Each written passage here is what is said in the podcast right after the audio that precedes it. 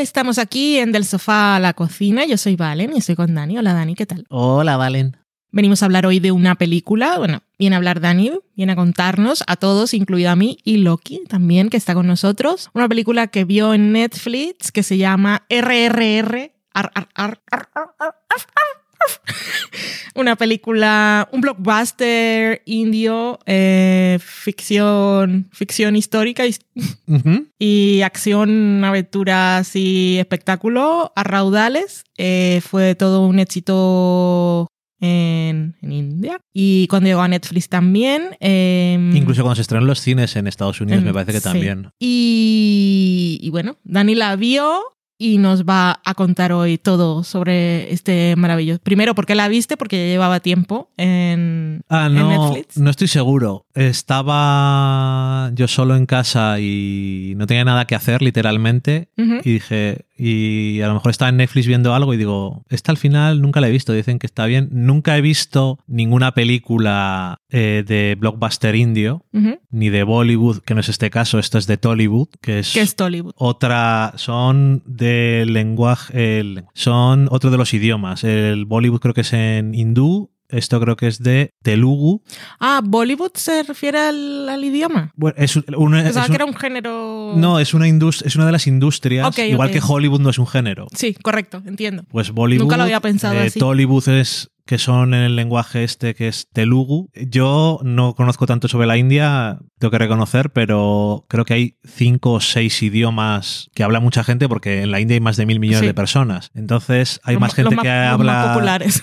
hay más gente que habla telugu que gente ahí en España. Entonces, Ay, claro, yo nunca había pensado. Yo pensaba simplemente que era la industria, pero también que era como un tipo de película, que por cierto, extra de RRR, eh, como que combina todos los varios géneros, que tiene aventura, y Sí, tiene acción y también tiene un momento musical. Y Eso tiene- suele pasar en las películas de- que salen de Bollywood también. Ahí suelen ser mucho de acción, de todo. Pero bueno, eh, la razón por la que estamos hablando de ella es porque tiene cosas curiosas por comentar y porque dura tres- más de tres horas. Y dije, ya que la he visto, voy a, Ah, voy a hacer tres horas. tres horas y cinco minutos, me parece. Efectivamente, es acción. eh, bueno, ahora te lo cuento, pero tiene de todo. Está ligeramente basada en dos personajes históricos eh, de la historia india, dos revolucionarios. Esta película transcurre en los años 20 durante la época de la India colonial y son dos figuras de la historia que no coincidieron en ningún momento, pero el mejor resumen que puedo hacer de RRR es que es un fanfiction de igual que hizo eh, Tarantino eh, ficción sobre la época de la esclavitud o sobre la Alemania nazi, O sí. pues O lo que hizo con la última. Upon a Time in the West también, pero pues ese tipo de ficción histórica, pues en este caso es Sí, pues yo estaba pensando en Roma, que también coge dos personajes que no existieron y tal, pero no, el ejemplo bueno es este, porque es algo... Es eso, que son dos personajes que no fueron coetáneos, pero sí están basados mm, un poco espiritualmente en lo que son, en lo que fueron algunas de esas cosas que hacían. Hmm, Y es, ¿y si hubieran vivido al mismo tiempo y hubieran tenido un bromance? Ok. Ese es el espíritu de la película. Pero ¿qué son? ¿Quiénes son? O sea, no los nombres, sino qué papel jugaban. Pues uno de ellos en el mundo real era una especie de Robin Hood de las armas, robaba a los británicos armas y las cogía para la revolución. Y el otro estaba más centrado en la revolución desde el punto de vista de los pueblos que vivían más en la naturaleza en vez de tanto en la ciudad. Y un poco un punto de vista como más filosófico relacionado con la naturaleza y todo eso. Y la película, curiosamente, eh, en Netflix ahora cuando la han puesto o cuando la han estrenado en Occidente, le han puesto un subtítulo que significan las tres R's. Pero, por lo que tengo entendido, originalmente se llama RRR porque son las iniciales de el director y sus dos protagonistas, como diciendo... Que son estrellas, son, no podemos creernos que hay una película en la que estén esos tres. claro. Esto es un puto evento. El director que es eh, Asra Jamuli y los dos actores en cuestión son Rama Rao Jr. y Ram Charan, que tengo que decir, mm, dicho aparte, las estrellas de la India, o sea, las estrellas de Hollywood son basura. Estos tienen para hacer acción, bailan, cantan, hacen comedia, hacen romance. Ya. Hacen de todo. Y se doblan en y varios se idiomas. doblan en varios idiomas de la India. O sea, es que es flipante, yo digo, pero me parece que incluso hacen el doblaje en inglés. O sea, esto se, se llama RRR porque son tres estrellas, como si aquí no me van a salir los tres, pero bueno, una película se llamara TTT y fuera Tarantino, Tom Cruise, imagínate. no sé, otro contexto, se me ocurre Timothée Chalamet, que no está a la altura de los otros dos, No, pero imagínate. Tiene que ser ese tipo de. Sí. Estamos hablando de ese tipo de cosas. Es como cuando, ¿sabes? Como la primera vez que estuvieron eh, Pacino y De Niro en Hit, o ahora cuando han estado. Aunque no estuvieron realmente, pero bueno. aunque en la peli de Tarantino que han estado Brad Pitt y Leonardo DiCaprio, Sí. pero que. Pero más. Mm. porque es para más gente todavía, ¿no? Y, y eso, entonces, ¿por qué dura tanto la película? No es, alguno puede hacer la gracia de tiene mucha cámara lenta, pero no es por eso. Es porque tiene bastante historia que contar, supongo, y tiene varios flashbacks con motivaciones, tiene un montón de historia, muchas escenas de acción, algunas, la segunda escena de la película, bueno, eh, la película empieza Hmm. con que el, no sé si es el gobernador, bueno, el malo malísimo que es el que manda de, en las colonias, británico, que es un señor que le falta el mostacho para hacerse así, y su mujer que también es lo puto peor, eh, van a un pueblo eh, en la naturaleza y tal, y le está haciendo una niña un tatuaje de estos de henna, me imagino, a la mujer, y dicen, ah, me gusta mucho esta niña, vamos a llevárnosla. Y le dicen al su sirviente que les dé un par de monedas, y ellos se piensan que está diciendo gracias por el tatuaje, pero no, es que le están comprando a la niña. Ok. Y entonces se la llevan y la madre Lost in dice, Translation. Y la madre dice, "Mm, no, por favor, no lleven a mi niña, no sé qué, se pone en el coche y cuando la van a matar pegándole un tiro en la cabeza por molestar, dicen, no, que es un theme que tiene la película, dice el malo malísimo, no malgastes, ¿sabes lo que cuesta hacer una bala? No la malgastes en basura marrón. Y le pegan un castañazo en la cabeza y dice, hasta luego. Y entonces, ese es el principio. Luego, el de una parte de la historia, de uno de los protagonistas. La otra es eh, un indio que trabaja para los colonizadores y que vemos que están siendo rodeados por una muchedumbre porque tienen a uno de sus líderes de la revolución políticos encarcelado y quieren que le suelten. Y uno de los que está tira una piedra a un, al retrato del rey y dicen, quiero que cojan a ese hombre. Y entonces este soldado indio sale y se tira a pelearse con mil de, Ese miles de fue el personas. trozo que me Sí, pusiste. se empieza a, tela- a pelearse con miles de Vi personas. solo un minuto, pero me llamó la. o sea, enseguida dije, esto no, no es para mí, por la violencia. También es. Debe ser un poco. ¿Es gore o no? Eh, bueno, Vale. Eh, pero bueno, que no es mi tipo de cosas, pero aún que solo igual vi 30 segundos, un minuto, me llamó la atención el montaje y todo, porque como enseguida ubicas al otro y, Sí. y- y que también es un poco como de superhéroes, porque lo que hace es eh, A como ver, se mete es- ahí a la, a la multitud con un palo.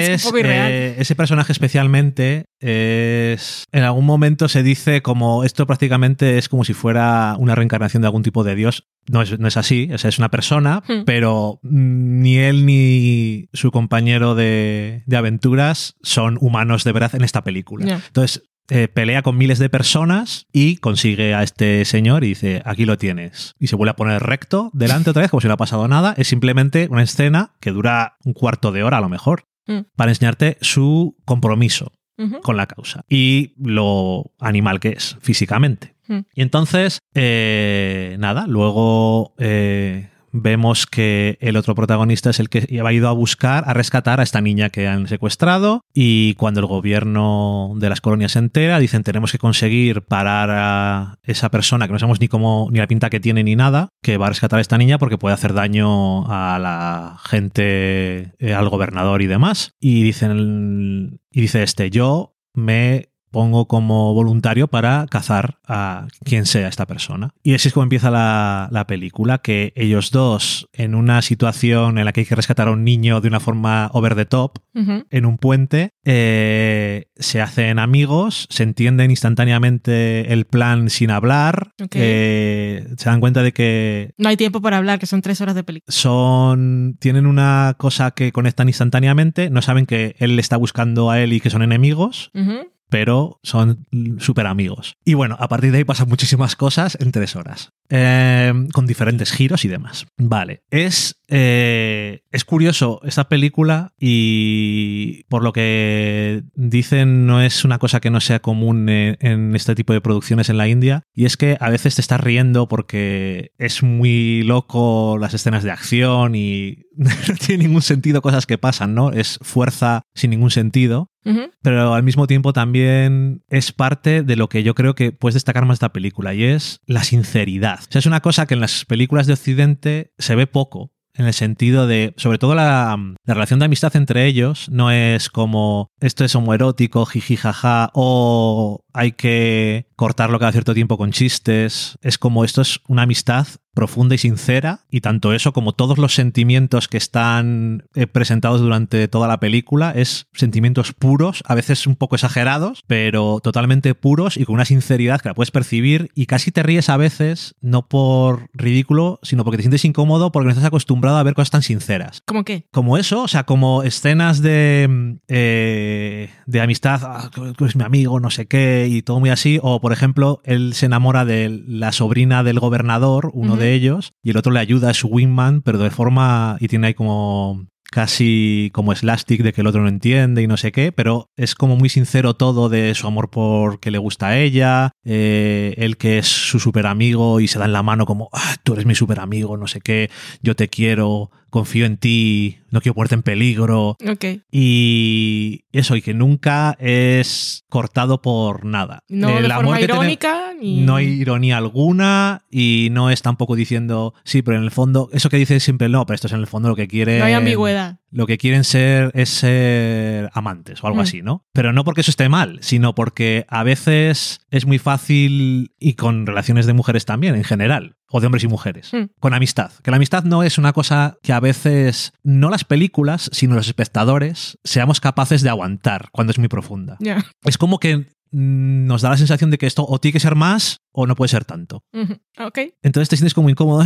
¿Cómo puede ser una relación? Y eso es continuamente. Hay una escena, luego en lo que decías tú de eh, violencia y tal, pues hay una escena de que se ve obligado a torturarle con un látigo. Es muy mesiánico y tal, ¿no? Dice, si no te arrodillas y pides perdón, y él le está pegando con un látigo, con un látigo con pinchos, o sea, con clavos. Es todo como muy... Un ser humano no puede aguantar esto, pero está aquí todo en Mm. display, ¿no? Y no puedo decir que no me haya gustado, tampoco puedo decir que me haya gustado del todo. No se me hizo súper larga, pero me di cuenta de que era larga. Porque yo qué sé, eh, cuando quedaban 40 minutos dije, tengo que ir al baño, voy a parar un momento. Digo, quedan 40 minutos, ¿cuánto dura esta película? Y como está dividida como en trozos y capítulos, Ah, bueno, pero eso que bien. siempre la acción va para adelante y tal. O por ejemplo, otro, otro ejemplo de eh, lo de la sinceridad es la- las escenas musicales. Hay una escena en la que, o sea, suena súper típico, ¿no? Porque lo es. Eh, esta mujer de la aristocracia ha invitado al que viene del pueblo, que es el que, con el que está interesado, y él también, pero no habla el mismo idioma, entonces va con su amigo. Y están allí los demás aristócratas británicos. "Ah, vosotros brutos no sabéis ni bailar. Y dicen, ¿cómo?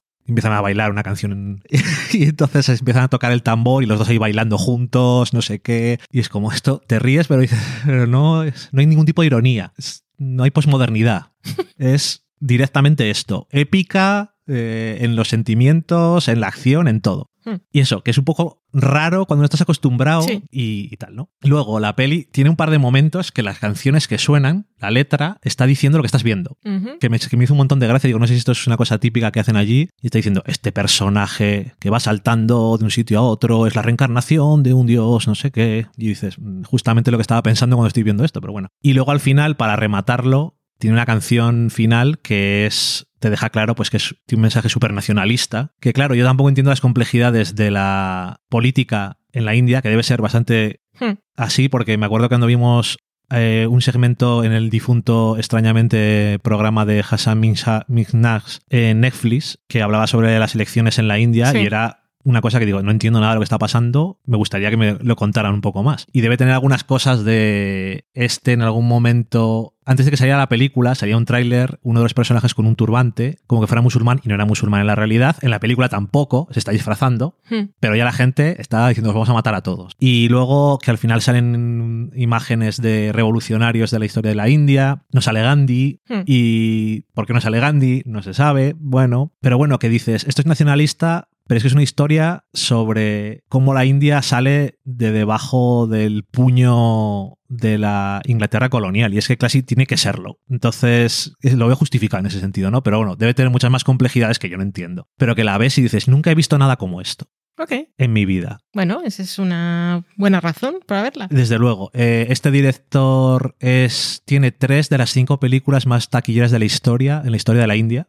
O sea que es un director muy importante y las dos estrellas lo mismo. Son top, over the top y hacen es que absolutamente de todo. Tiene algunas escenas así de como de comedia, como de no sé hacer cosas. Es todo como muy así, pero sin guiño ni nada, ¿no? Entonces, ya la estoy viendo como diciendo, esto es demasiado sincero para mí.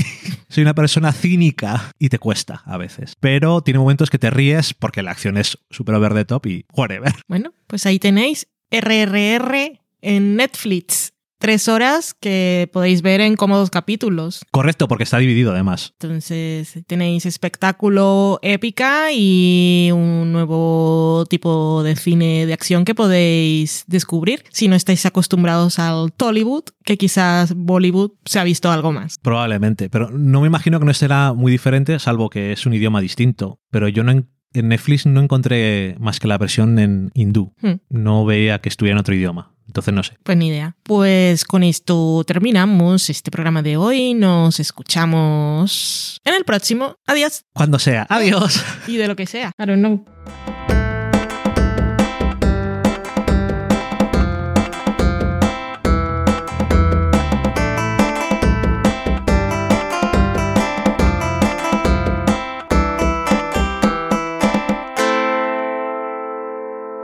No sé si me podía explicar bien, es que es muy complicado de explicar. Sí, yo creo que sí. Acabáis de saborear un programa del podcast Del sofá a la cocina. Para prepararlo hemos usado los siguientes ingredientes. Un Dani, una Valen y una licencia Creative Commons, reconocimiento no comercial compartir igual. Cuando tenemos los ingredientes, los picamos muy finos, los dejamos pochando en una sartén y cuando estén caramelizados, los mezclamos con la licencia Creative Commons, que, cuidado, no admite uso comercial de la obra original ni derivadas, que se tienen que distribuir con la misma licencia que la original, siempre citando a los creadores. Después de 10 minutos, condimentamos la mezcla con iTunes, iBooks, Twitter y un poco de Facebook. Si no encontráis las adecuadas en el mercado, buscad el nombre del blog. A continuación, introducimos en el horno y, después de 30 minutos, lo servimos aderezado con música distribuida con licencia Creative Commons a través de Jamendo. Al final del post correspondiente vienen especificadas concretamente. Si tenéis alguna duda con respecto a la receta o a cualquier otra cosa, podéis preguntarnos a través del correo electrónico del sofá a la cocina. Buen apetito.